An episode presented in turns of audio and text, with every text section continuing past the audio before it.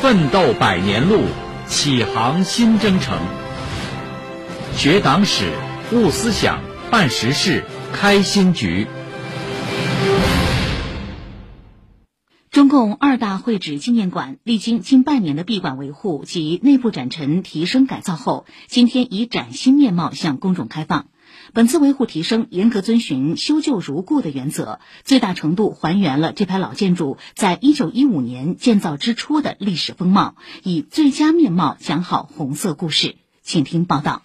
在中共二大会址靠近延安中路一侧，共有八个门洞、十六根砖柱及门楣，其中一个门头上镌刻有“腾蛟起凤”四字，就是中共二大第一次全体会议旧址的正门——福德里六百二十五号。此次对这一排石库门建筑的细节修复是项目的重点和难点。项目经理黄俊雄介绍，修缮过程采用上海本地传统修复工艺，采用天然石灰颜料，以多道工序制成手做石灰砖面修复料。要用最老的那种红色浆，还有黄色浆进行一个几次的配色，你要一遍遍的试验什么配比是达到最好的效果。光准备材料前前后后就需要个把月，修这一个柱子啊，也要差不多三个星期吧。全部按照传统的手法进行修理，而不是现在快捷式的水泥啊或者砖粉，带有很强的使命感去修。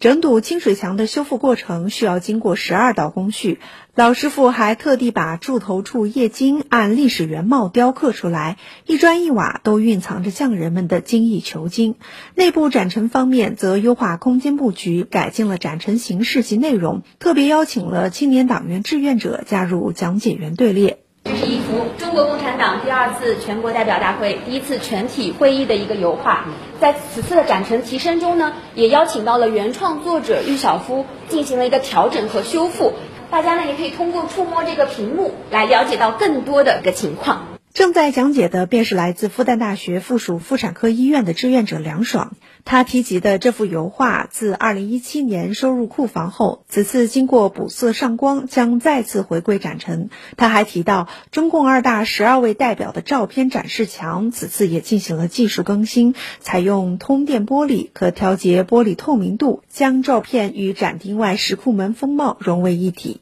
中共二大会址纪念馆副馆长尤伟说：“此次维护升级，可以容纳更多观众走进这座石库门里的纪念馆。我们的这个展柜，它的通透感更强，占地面积更小。我们二大有一个特点，它是一座石库门里的纪念馆。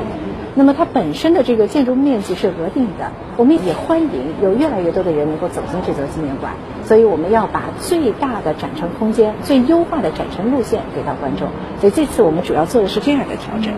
接下来，中共二大会址纪念馆将进一步整合静安区红色文化资源，打造一馆一品特色项目，以崭新面貌擦亮党的诞生地红色文化名片。以上由记者曹梦雅报道。